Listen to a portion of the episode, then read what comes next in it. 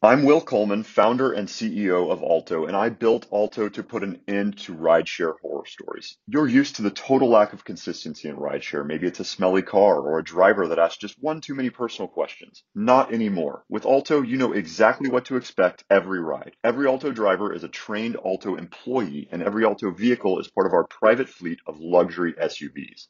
Say goodbye to rideshare horror stories. Download the Alto app today and use code FOUNDER for $10 off your first ride. Hey, it's John. You want to look and feel your very best? Visit the team at Cool Contours. They are the number one cool sculpting provider in Virginia. Their award winning team of certified cool sculpting elite and cool tone specialists work with you to create a fully customized treatment plan to achieve your dream body. Learn more at cool contours.com. That's cool contours.com. As ranked by Allergen June 2021, Cool Sculpting is FDA cleared visible fat bulges in nine areas of the body. Some common side effects include temporary numbness, discomfort, and swelling. Hay un sentimiento que yo no conozco, no sé ustedes, el de regresar a casa. ¿Se imaginan recoger todo lo que tienen en ese nuevo país que ya eligieron para vivir y un día regresar, no sé, a Venezuela, por ejemplo, donde está mi casa, o volver a ese lugar de donde ustedes vienen? Yo no tengo ni idea de lo que se siente. Eso sí, sé mucho sobre despedidas. Tengo años despidiéndome de personas a quienes quiero mucho y siempre siento que es temporal. No sé si eso es por un poquito de fe o tal vez por tener una excusa para seguir adelante. Como sea, me ha funcionado. Este episodio es muy especial porque precisamente habla sobre despedidas, sacar conclusiones, saber cerrar ciclos. Y para esta charla les quiero presentar a María La Petra. Ella es una periodista española que tiene 10 años viviendo en México y está lista para despedirse y regresar a casa en Sevilla, España. Les adelanto que esta conversación tiene algunos recuerdos de una vida difícil con un poco de violencia en Veracruz y también muchos recuerdos de este sabor y todo este color que tiene México, que tanto nos ha enamorado a quienes lo hemos elegido como nuestro segundo hogar. Hola, hola, extranjeros regados por el mundo, ¿cómo están? Esto es Mateus con visa. Hmm, ¿Y cómo cambia la vida con una visa? Pero ¿se han preguntado cuál es la verdadera magia de salir al mundo, conocer nuevos países, emigrar? Yo creo que tal vez es descubrir ese ADN cultural que tiene cada rincón del mundo. Y mientras vives todo eso, un día abres tu mente y te consigues con una nueva versión de ti mismo. Esta es la mía. Soy Andreina Mateus, periodista y una entusiasta de la diversidad cultural. Me fui de Venezuela en 2017 y no he parado de aprender en este capítulo de mi vida siendo extranjera. En este podcast te comparto algunas de las conversaciones más interesantes con migrantes y viajeros alrededor del mundo. Quiero mostrar que muchos choques culturales en realidad terminan siendo encuentros. En esta comunidad entramos todos los que estamos lejos del lugar donde nacimos. Bienvenidos a Mateus con Visa. María La Petra, bienvenida a Mateus con Visa, ¿cómo estás? Hola Andreina, muy bien, muy feliz de estar aquí contigo. Yo feliz, pero triste a la vez porque es un tema un poco nostálgico. Esto de ya como sacar las conclusiones de cuando te vas de un lugar, ¿no? Y justamente muy entusiasmada cuando tengo estas conversaciones, sobre todo con mis amigos, pero pues este podcast se trata precisamente de conectar, de hablar de este proceso de cambio, de todo lo que lo que pasa durante una migración y contigo sucede que ya vamos más bien como viéndolo en retrospectiva, ¿no? Casi casi sacando conclusiones. Así es. Feliz, pero un poquito nostálgica, debo admitirlo. Sí, bueno, esto es un... Siento yo que es un hasta pronto, no me gusta nunca decir adiós. Yo llevo ya 10 años en México y a finales de este año, en diciembre, pues regreso a España, a mi ciudad, que es Sevilla, y contenta por esta experiencia de vida pero al mismo tiempo, pues sí, un poco triste. Dejo aquí muchas personas importantes, buenas amistades, muchísimas vivencias, pero creo que ya ha cumplido México como, como su función y ya he quemado esa etapa y sí siento pues la necesidad de, de volver a casa y de volver con, con los míos, ¿no? Mi familia, mis amigas de toda la vida. Y justamente para tocar el capítulo número uno de esa experiencia, ¿cuál crees que fue el momento donde estando en Sevilla dijiste, me voy un rato y voy a elegir a dónde? Básicamente yo había terminado la universidad en el año 2008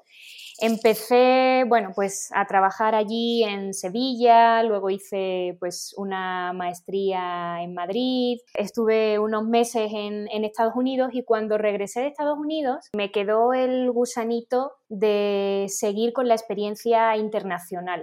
También he de decir que en aquella época, por ahí del 2007, comienza una crisis económica muy fuerte en España, que ya teníamos la crisis del sector de periodismo comunicación y a eso se sumó la crisis mm, económica global. Entonces empiezan a poner las cosas un poco más difíciles, sumado al hecho de que yo quería seguir pues viviendo eso, la experiencia internacional, contacté a una organización que se llama IESEC, que tú la conoces muy bien porque ha sido miembro de IESEC, que para poner un poco en contexto y en antecedente, pues es una organización internacional para jóvenes recién licenciados y tienes eh, básicamente dos opciones, o hacer un servicio de voluntariado, que es eh, de dos a tres meses, o bien unas prácticas profesionales porque ellos tienen convenio con diferentes empresas alrededor del mundo. Entonces yo en aquel entonces conocí a varias personas que estaban involucradas en IESEC y los contacté. Eh, me hablaron de una posibilidad de trabajar en un periódico en la ciudad de Córdoba, en Veracruz, aquí en México. Y era unas prácticas de año y medio y decidí pues aplicar, me seleccionaron, hice las maletas y me vine para acá. Obviamente eso supuso para mi familia al principio un estado de shock importante porque yo soy hija única, siempre he vivido, había vivido en Sevilla, ¿no? había estudiado el colegio allí, la universidad allí, em, siempre mis amigas eh, de toda la vida de la misma urbanización, de la misma colonia me refiero. Entonces decir eh, que me voy a ir año y medio a la otra punta del mundo y además pues a México que bueno que siempre ha habido como esa percepción de que es un país eh, bastante inseguro y sobre todo para nuestra profesión de periodistas y tal. Pero pasado ese shock inicial de mis padres, luego yo sentí el apoyo, ¿no? El apoyo incondicional de, ok, es lo que tú quieres, pues adelante, nosotros vamos a estar aquí para lo que necesites, pero bueno, eres mayor de edad y es tu vida. Entonces, pues con todo, ¿no? ¿Qué edad exactamente tenías en ese momento? Tenía 24 años, sí. Eh, yo llegué a Córdoba, Veracruz en marzo del 2011, así es. ¿Sabías algo de Córdoba, Veracruz? Porque digamos que de México, bueno, es, es un país muy importante, pero Veracruz, México, quizás no te suene tanto. Claro, bueno, en aquel momento mm, honestamente no me sonaba absolutamente de nada, tuve que buscarlo en el mapa y yo conocía a un par de mexicanos, una chica de Aguascalientes eh, y otro chico de Monterrey y digo, bueno, pues a través de ellos voy a investigar un poquito pues cómo es la ciudad de Córdoba, esto si es más segura, menos segura y tal. Y ellos me dijeron pues, que, era una ciudad muy tranquila, pequeñita, que me iba a encantar, que era un clima pues caluroso, tropicalón y tal, ¿no? Y bueno, en ciertas cosas sí, pues llevaban razón de que era una ciudad pequeñita y con clima caluroso y tropical, eh, sin embargo, en el año 2011 la ciudad de Córdoba no era una ciudad precisamente segura, todo lo contrario, era muy, muy, muy insegura. En aquel momento estaba el gobierno de Felipe Calderón, eh, estaban muy en auge, lamentablemente, el grupo de los Zetas, eh, el grupo de narcotraficantes. Pueblo chico, infierno grande, o sea, en el momento en que yo llego allá a trabajar en ese periódico. No fui la única extranjera, eh, éramos más extranjeros, éramos más españoles, también gente de Venezuela, de Colombia, de Argentina, de Chile. pero éramos un grupo pues eh, interesante de, extranjeros, como unas 10 personas aproximadamente, y nos tenían bien, bien ubicados, ¿no? Mm, tanto en el periódico como a las afueras de, del periódico. ¿Ubicados te refieres a que en el periódico los cuidaban o que la gente los ubicaba, o sea, los conocía como parte del periódico? La gente nos conocía como parte del periódico porque además en aquel momento era obligatorio llevar uniforme en el periódico, entonces eran unas playeras en color azul eléctrico, ¿no? Con el mm. logo del periódico El Mundo y tu nombre y apellidos aquí, ¿no? En la solapita. Entonces era imposible, y además, pues todos con cara de gente foránea, esto, pues eh, sí, nos tenía muy, muy ubicados. Bueno, yo soy más partidaria del anonimato eh, y más esto, bueno, en aquel momento hubiese preferido que no nos hubiesen tenido tan tan ubicados, ¿no? Porque además siempre éramos los mismos los que acudíamos a las ruedas de prensa en el ayuntamiento. Pero bueno, afortunadamente yo no viví en carnes propias una experiencia así desagradable o traumática, pero mm, pues sí conozco de, de casos de compañeros que los levantaron, luego también abrieron cuando digo los levantaron, bueno, me van a, lo secuestraron, básicamente. También abrieron en aquella época el periódico de la competencia directa del nuestro y al mes de abrirlo, pues eh, entraron unos encapuchados con unos bidones de gasolina e incendiaron el, periódico, ¿no?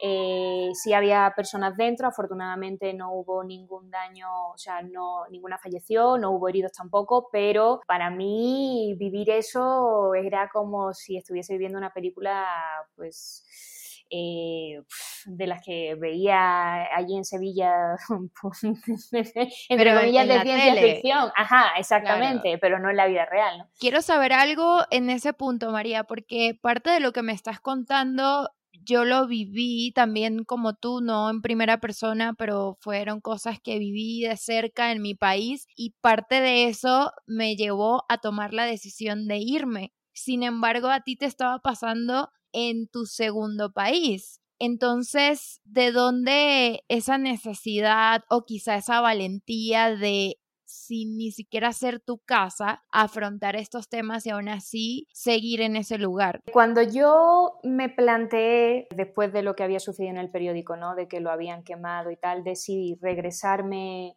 eh, a España o no, habían pasado nueve meses. En esos nueve meses, eh, las personas que inicialmente llegaron al periódico, más de la mitad se habían regresado a sus países, precisamente por esos motivos de temas de inseguridad y tampoco se adaptaron bien pues, al ritmo laboral que puede ser diferente al que uno está acostumbrado en su propio país. Pero eh, a mí no me gusta dejar las cosas a medias, entonces yo eh, iba a estar por un año y medio. Entonces yo decía, ok, me quedan nueve meses y eh, personas importantes para mí todavía seguían allí, ¿no? Me acuerdo de, bueno, de mi amiga, ella se llama Ana, es española, em, ella también trabajaba en el periódico conmigo, estudiamos juntas en la universidad y me decía, María, tú no puedes dejar que todo esto te esté afectando tanto tú eh, no estás metida en nada turbio, tú haces bien tu trabajo, además estás en una sección que es cero conflictiva, yo en aquel momento estaba en temas de cultura, educación, sanidad, entonces intenta ponerte una coraza porque de verdad no, no no estamos sufriendo ningún tipo de peligro aquí, ¿no? Entonces, eso sumado... Es un poco frío verlo desde ese punto. Tiene un a ver, siento que tiene un punto de verdad, pero también como extranjero y sobre todo si vienes de una ciudad que no tiene esos conflictos como Sevilla, pues también es como hablar un poquito frío, porque, bueno, cuando es tu ciudad quizá te acostumbras un poco, creciste en eso, pero cuando no, es casi ciencia ficción y de repente te consigues dentro de la película un poco fuerte. Sí, yo creo que también fue una necesidad mía de probarme, de decir, puedo hacerlo, puedo, puedo estar aquí, eh, sí es una situación un poco complicada, pero todo va a ir bien, no va a suceder nada y además esto me va, a la larga, me va a curtir, va a ser una experiencia de vida y me va a ayudar a crecer y a poner en perspectiva pues ciertas cosas y a darme cuenta que la realidad que yo tenía y de donde vivía pues es una mini burbuja que pues no es así, ¿no? Mm. Y a valorar incluso más pues eh, las condiciones de, de mi país, ¿no? Eh, de, de España, eh, con respecto pues a temas tan básicos como es la seguridad, ¿no? Entonces, eh, a tu pregunta, creo que, ¿qué es eso? Yo creo que es la necesidad de, de probarme en aquel momento y de sentir, de decir, yo puedo hacerlo. Y pudiste, porque ¿cuántos años han pasado de eso? ¿Ocho, nueve? Eh, Sí, eh, claro, entonces, pues después de ese año y medio, a mí en el periódico me dan la opción de, de quedarme ya contratada de manera indefinida, pero yo decido dejar Córdoba, dejar Veracruz, porque siento que Córdoba se me queda pequeña. Yo quería seguir conociendo otros lugares y me llamaba mucho la atención Ciudad de México. Había venido un fin de semana de visita y me había encantado la ciudad. Siempre he dicho que me recuerda a, a Madrid, pero pues en este lado del mundo, ¿no? En este lado de, en este continente. ¿Más Eh, salvaje o igual? Tengo el concepto No, que más, es más... es más salvaje. Esperaba esa respuesta. sí, desde luego más, eh, más intenso, eh, más frenético, aunque a lo mejor eso algunos compatriotas míos consideren que no, eso es porque no han estado en Ciudad de México, les invito a que vengan. Sí, porque Eh, no han vivido, porque mi teoría y en la mayoría de estas conversaciones sale el tema que, a ver, si te mudaste seis meses, tu cerebro tal vez no procesó que te habías mudado. O sea, aunque tal vez hayas tenido un trabajo y tal, creo que hay un tiempo que es diferente para todos. De hecho, existe el duelo migratorio, entre otros temas, pero sí, hay un momento en que haces clic y dices, ah, es cierto que vivo aquí. ¿En qué momento fue ese clic para ti? Uf, am, yo creo que pasado esos nueve meses que te digo iniciales en Córdoba, cuando yo hago ese cambio de mentalidad de, ok, esto me voy a poner una coraza, no me va a suceder nada, yo puedo, yo creo que ahí ya interiorizo de, mm, esto no es, no va a ser tan a corto plazo como yo pensé. Creo que es en ese punto.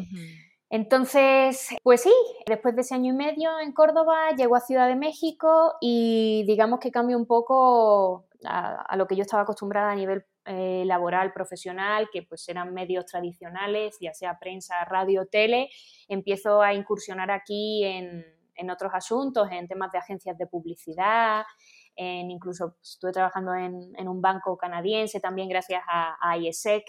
Y empiezo un poco pues a cambiar mi mentalidad en el sentido de, ok, el mundo de la comunicación es muy grande y va más allá, afortunadamente, de, pues, de, de trabajar como reportera en, en, un, en un periódico local. Eso sí, aunque algunas personas no lo conciban de esa manera, pero sí siento que comunicación social es una, es una experiencia religiosa. como Enrique Iglesias. Sí, es, es para estar en contexto con España. No, realmente es un espacio que puede explorarse mucho y creo que nuestra generación tiene un chip distinto de probar. Y esto que he conversado con algunos expatriados también acá en el podcast y amigos en la calle que creo que muchos pensamos y tenemos en común el tema de el camino no es lineal y menos en comunicación social, ¿no? Es vas probando, tampoco soy de la idea de si probaste algo y no te gustó es porque no eres constante. Creo que eso es una in- introspección importante que puede que haya gente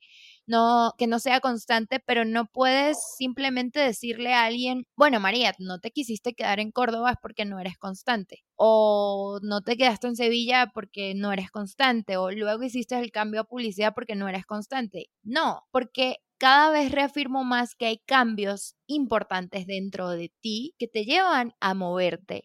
Y eso también tiene mucho que ver con la carrera que elegiste en la universidad, porque además allí volviste a saltar al periodismo una vez más, con todo y lo que en México implica ejercer periodismo, pero ahora venía con otro giro, ¿no? Así es, porque, bueno, por ejemplo, el último trabajo así más reciente que, que tuve eh, fue en Microsoft, que, bueno, que ahí fue donde tú y yo nos conocimos, ¿no? Ahí hicimos Como, match de amigas. Así es, como editoras. Entonces, el hecho de ir eh, probando, a ver, yo soy una persona una persona curiosa. Y al mismo tiempo soy una persona constante, pero efectivamente estudiar comunicación es una experiencia eh, religiosa, como bien has dicho, y te permite pues no solamente quedarte en, lo que se conoce como pues, tradicional eh, prensa, radio, tele, eh, sino saltar a otros medios. Y además eso te abre la mente y además te abre muchísimas puertas para los trabajos eh, el día de mañana, ¿no? O sea, de mira, yo sé hacer esto, sé hacer lo otro y sé hacerlo de más allá. O sea, eh... Sé hacer todo esto y me gusta. Lo que más disfruto es esto, porque ahí es donde te das cuenta y además en este tipo de proyectos te conviertes casi en todero. Eh, hacer un podcast ahora es un mundo distinto a hacer la radio tradicional y, y, eres un todero. También en Microsoft News, donde nos conocimos, si llegas a ser editor, también tienes que ir mucho más allá. Claro, check, ya sabes escribir, check, ya sabes leer, check, ya sabes armar una agenda de información, pero ahora viene el mundo más allá de lo digital y, creo que hace mucho sentido esta, este espíritu aventurero que tienes y por lo que llegaste a México, el probar, probar, probar y ¡pum! caer en Microsoft News, ya eras una, una nueva tú, ya tenías acá varios años. Exactamente, fue en 2016 aproximadamente, creo, como en, en octubre del 2016, cuando llegué. Y mm, después de eso, estar probando, te digo, enriquece y al mismo tiempo sabes lo que te gusta, lo que es más para ti y lo que tal vez no sea tanto eh, para ti, ¿no? De todas formas, considero que, por ejemplo, en, Microsoft eh, yo tuve una buena experiencia la verdad me gustaba mucho el trabajo en sí. Y bueno, estás obviamente en contacto con, la, con la actualidad, pero sin necesidad de estar de sol a sol en la calle buscando las noticias debajo de las piedras, entrevistando a gente, mm. que eso también tiene su punto. Yo tengo muchísimos compañeros que han decidido pues seguir por ese camino y esto exclusivamente dedicarse a ello y me parece admirable, eh, pero también es cierto que, bueno, mm, para mí en su momento fue muy desgastante, ¿no? Es muy, muy desgastante. Claro, porque el contexto de estas plataformas de contenido son recibir información de, de sus socios a nivel global y el editor, lo que hacía María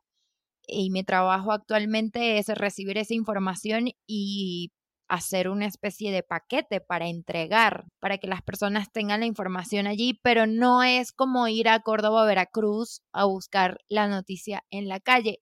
Ambas formas de ejercer he hecho ambas y la verdad que encuentro interesantes las dos, pero definitivamente si hablamos de seguridad, pues Microsoft News en Ciudad de México ya te ofrecía eso. Y en este punto consigo en ti como una comodidad de estar disfrutando el viaje. Ya quizá en algún momento pensaste o te sentiste parte de la comunidad mexicana? Ah, parte de la comunidad. Buena pregunta. Em, sí no. Pues definitivamente llevaba mucho tiempo viviendo acá, ¿no? Eh, mi pareja, él, él es mexicano, mis amigos, pues sí, la mayoría también son mexicanos, pero siempre, siempre, siempre con un pie en España, en casa, siempre. Tal vez por mi manera de, por mi manera de ser, porque pues en ocasiones nosotros tenemos en España una manera pues más frontal, ¿no? De decir las cosas y tal, y eso chocaba un poco con la manera que tienen pues aquí de, de ser. Eso tal vez suponía, ha supuesto ciertas barreras ciertas barreras de comunicación. ¿Crees que esa forma es de Ciudad de México o de México? Creo que es de México. O sea, culturalmente. de México en general. Es cierto que también tengo muchos amigos del norte, ¿eh? de, de, Mexicali y así, de Monterrey. ellos son más directos. Sin embargo, si tú me preguntas quién es más directo, un mexicano de Monterrey o un español de Madrid, te diría que un español de Madrid. O sea, un español es más directo que un mexicano en, general. Eso lo compartimos. Los españoles, los venezolanos, los argentinos también. Hablemos de temperamentos, porque sería imposible generalizar sociedades cuando los venezolanos somos 30 millones, en México son alrededor de 120, entonces no es todo el mundo es así o no, pero hay como códigos sociales y en esos códigos sociales es donde eh, nos hemos encontrado los que venimos de, de, comunidades más directas, donde nos encontramos en estas encrucijadas de por qué dijiste eso y por qué lo dijiste así. O de repente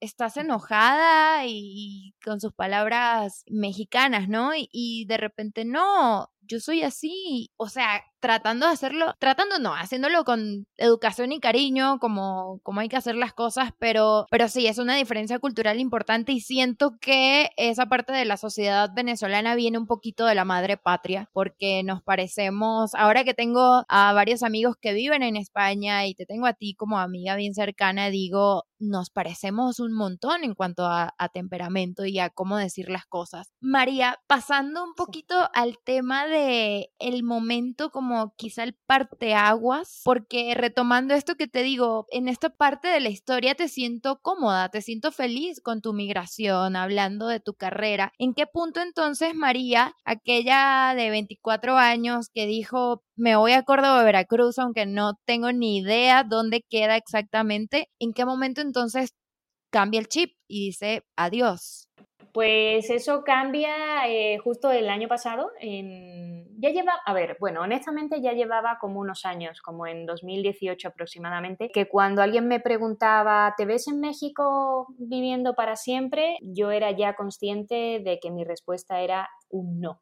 Eh, no quería, digamos, dejar pasar más tiempo acá. No sabía cuándo iba a regresar, pero sí sentía ya el gusanillo de decir, mm, mi tiempo aquí está tocando su fin. Pero en el momento en que yo digo, ya, o sea, México ya llevo demasiado tiempo, es en el año pasado, en 2020, bueno, pues justo en la pandemia, yo dejo de trabajar para Microsoft y yo me planteo, pues, si seguir eh, apostando por la empresa privada, eh, entrar otra vez en la vorágine de eh, hacer entrevistas, mandar currículums o optar por una opción que nunca me había planteado y que afortunadamente pues en España sí es posible de trabajar para el gobierno español como funcionaria y para eso, eso significa digamos que cambiar pues la rutina que yo llevaba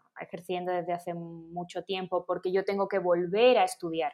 Eh, como si volviese a la universidad. Paréntesis, ¿para eh, ejercer algún cargo público en España tienes que estudiar? Así es, son unas pruebas eh, muy, muy difíciles, hay muy pocas plazas son pruebas que se convocan cada cierto tiempo, pueden ser cada dos años, cada cuatro años. ¿Quién estudia? ¿El, jefe, digamos, el no, sé, el alcalde, el policía, ¿quién estudia? Estudiamos, o sea, si tú quieres trabajar para el gobierno español, independientemente del nivel que tú quieras ejercer, ya sea, digamos, como jefe o como soldado raso, esto necesitas estudiar, necesitas estudiar y necesitas pasar.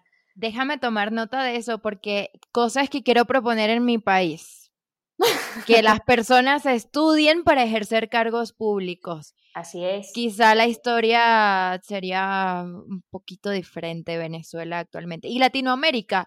Nunca he escuchado eso de un país en Latinoamérica. No me quiero equivocar diciendo que no existe, pero indagaré algún otro invitado de otro país que me diga aquí estudiamos para, para ejercer en un cargo público. Entonces, ok, María decide tener una segunda carrera y, y lanzarse al agua para el gobierno español. Exactamente, y en eso, en eso ando. Eh, en ese momento, eh, pues decido ponerme a estudiar, ya llevo un año, comencé en octubre del, del año pasado para prepararme lo mejor posible para cuando llegue el examen poder pasar el examen. Hay una competencia bestial, o sea, pueden presentarse fácil 10.000 o 15.000 personas si hay 100 plazas o 110 plazas. Y obviamente pues se quedan los que están mejor preparados, los que consigan una puntuación más alta Eh, y bueno, esto sí que es una carrera de, de fondo y bueno, lo que me dijeron a mí al principio cuando, porque obviamente pues me tuve que inscribir en una academia donde te van preparando, donde te van guiando, porque el temario es amplísimo. Eh, nos dijeron que muchas veces nos vamos a sentir como si estuviésemos en una barquita en mitad del océano y que íbamos a mirar a un lado y a otro y solamente íbamos a ver agua y que en ningún momento íbamos a ver tierra firme, ni siquiera una, una gaviota volar, ¿no? bueno, pero no hay necesidad de estudiar para el, el, gobierno español para sentirse así. Yo como que me nacionalizo española, no, ni siquiera he vivido en España, pero creo que me lo estoy planteando escuchándote. Me suena demasiado organizado, aunque lo voy a decir con mucho respeto, pero España no tiene tampoco la fama de organización que tiene un país como Suiza, por ejemplo, ¿sabes? Pero escuchando quizá este tipo de detalles, bueno, te da una idea de por qué ciertas cosas funcionan con sus grises, con sus matices también. Pero me gustan mucho estas conversaciones porque me quedo con este tipo de cosas, es encontrar en estas diferencias culturales que tenemos lo que nos acerca, lo que no nos acerca tanto, pero quizá nos puede enseñar un poquito de, esa otra cultura y la verdad que la tuya me, me parece muy interesante y de ahí vengo de alguna manera. Claro. Sí, entonces, bueno, digamos que en ese momento empiezo, empiezo a estudiar y con la mente, con la visión de decir, pues me vuelvo, ¿no? Obviamente, pues esto afortunadamente lo he podido compaginar con proyectos como freelance, ¿no? Para no sentir tanto eh, económicamente la ausencia de estar trabajando para Microsoft, pero pues digamos que el 80% de mi tiempo es, es el estudio, ¿no? Y tengo que decir que no ha sido fácil, pues porque hacía muchísimo tiempo que no me no me enfrentaba a unos apuntes, a memorizar, a que pues en la clase me preguntasen de memoria, ese tipo de cosas que ya había dejado atrás, ¿no? En mi época universitaria, que a pesar de yo haber hecho un, par de, de másters, pero la dinámica es muy, muy, muy diferente. Pero aún así estoy contenta porque estoy eh, segura y convencida de cuál es mi, objetivo ¿no? a lograr. ¿Te extrañas un poco? Porque creo que tu historia viene un poquito al revés. Estás, de hecho, cambiando de carrera al regresar a tu país y no como a muchas personas les toca cambiar o reinventarse, hacer algo nuevo porque, pues, bueno, les tocó irse de su, de su país y trabajar en lo que pueden afuera. Pero sé que tú disfrutas mucho ser periodista. ¿Te extrañas desde ese punto?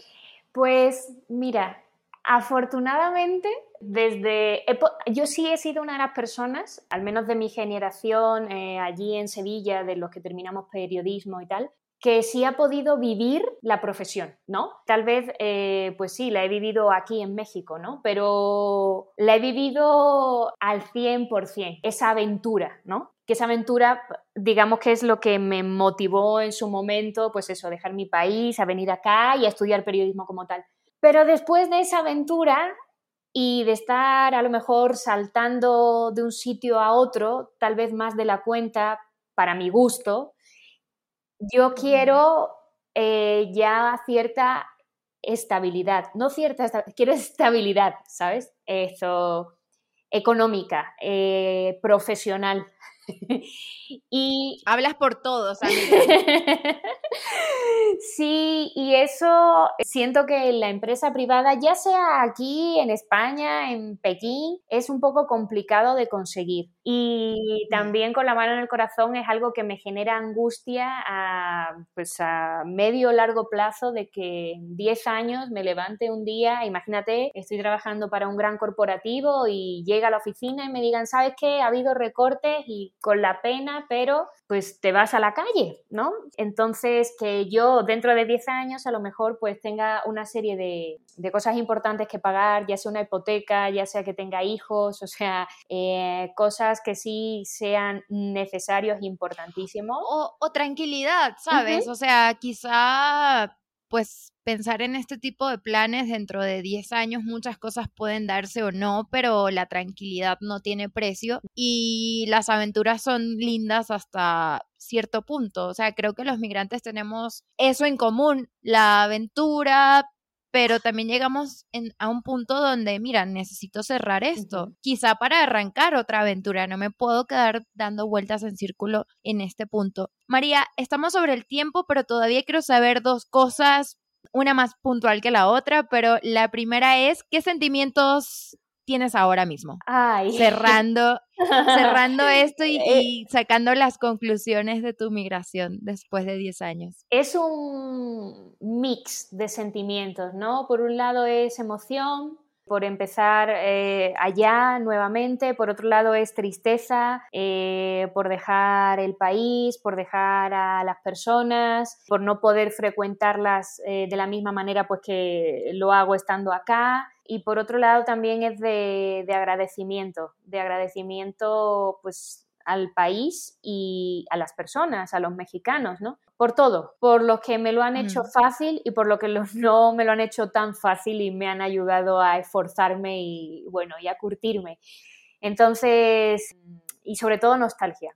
La verdad yo creo que el sentimiento que predomina para mí ahora es la nostalgia. Y todavía no me voy, pero ya estoy nostálgica.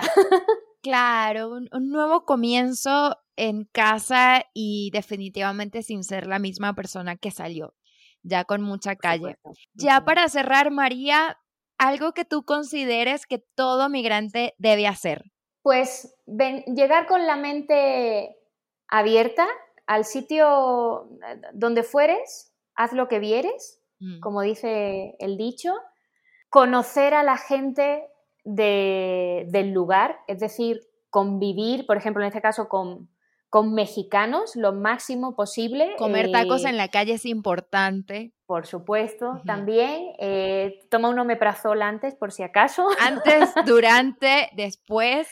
Sí, pero eso, vivir el país con su gente. Me encanta, María. Muchísimas gracias por regalarme este tiempo es muy especial porque tenemos una relación de amigas muy cercana y esta historia que nosotros estamos viviendo lo vive mucha gente y lo vive a diario porque todos los días hay personas que toman la decisión de irse de su país y también de regresar y qué bueno poder sacar estas conclusiones y decir, aprendí, soy una persona nueva, diferente y voy de regreso a, a casa. Ya luego me contarás qué tal, qué tal encontrarse con, con tu ciudad, ¿no? Una cosa es, no sé, ir de vacaciones o ir en Navidad y otra cosa regresar y quizás sentirse diferente. Ya me contarás luego en otro capítulo. Por supuesto. Gracias. Bye. Un abrazo. Soy Andreina Mateus y acabas de escuchar el quinto episodio de Mateus con Visa. Te espero a través de mis redes sociales, arroba Mateus con H. Y si quieres postular tu historia o la de algún amigo inmigrante o viajero, puedes escribirnos a través de mateusconinfo arroba gmail.com. Cada lunes un episodio nuevo y en YouTube los jueves. Bye bye. Joder, tía, que es momento... ¿Por qué intento hacer estas cosas y yo no sé hacer el acento español? Bueno, quedará como blooper. Joder, no, eso está como grosero, ¿no? No puedo decir joder en el podcast. I'm Will Coleman, founder and CEO of Alto, and I built Alto to put an end to rideshare horror stories. You're used to the total lack of consistency in rideshare. Maybe it's a smelly car or a driver that asks just one too many personal questions. Not anymore. With Alto, you know exactly what to expect every ride. Every Alto driver is a trained Alto employee, and every Alto vehicle is part of our private fleet of luxury SUVs. Say goodbye to rideshare horror stories. Download the Alto app today and use code FOUNDER for $10 off your first ride. Carlos Alfredo, tu mamá vino por una semana. Ya hace un año que vive con nosotros. Hasta trajo sus gatos. ¿Y yo qué puedo hacer? Lo que puedes hacer, Carlos. ¿Y quién es? Es Miguel, nuestro experto de TurboTax Live. Como tu suegra hace un año que vive con ustedes, you can claim her as a dependent y así obtener esa deducción de taxes extra. Hacer taxes puede parecer dramático. Por suerte, los expertos bilingües de TurboTax Live te ayudan a obtener el máximo reembolso sabiendo que tus taxes están bien hechos. You do your thing, we've got your taxes. Intuit TurboTax Live. La preparación de taxes y la aplicabilidad de las deducciones varían según el individuo.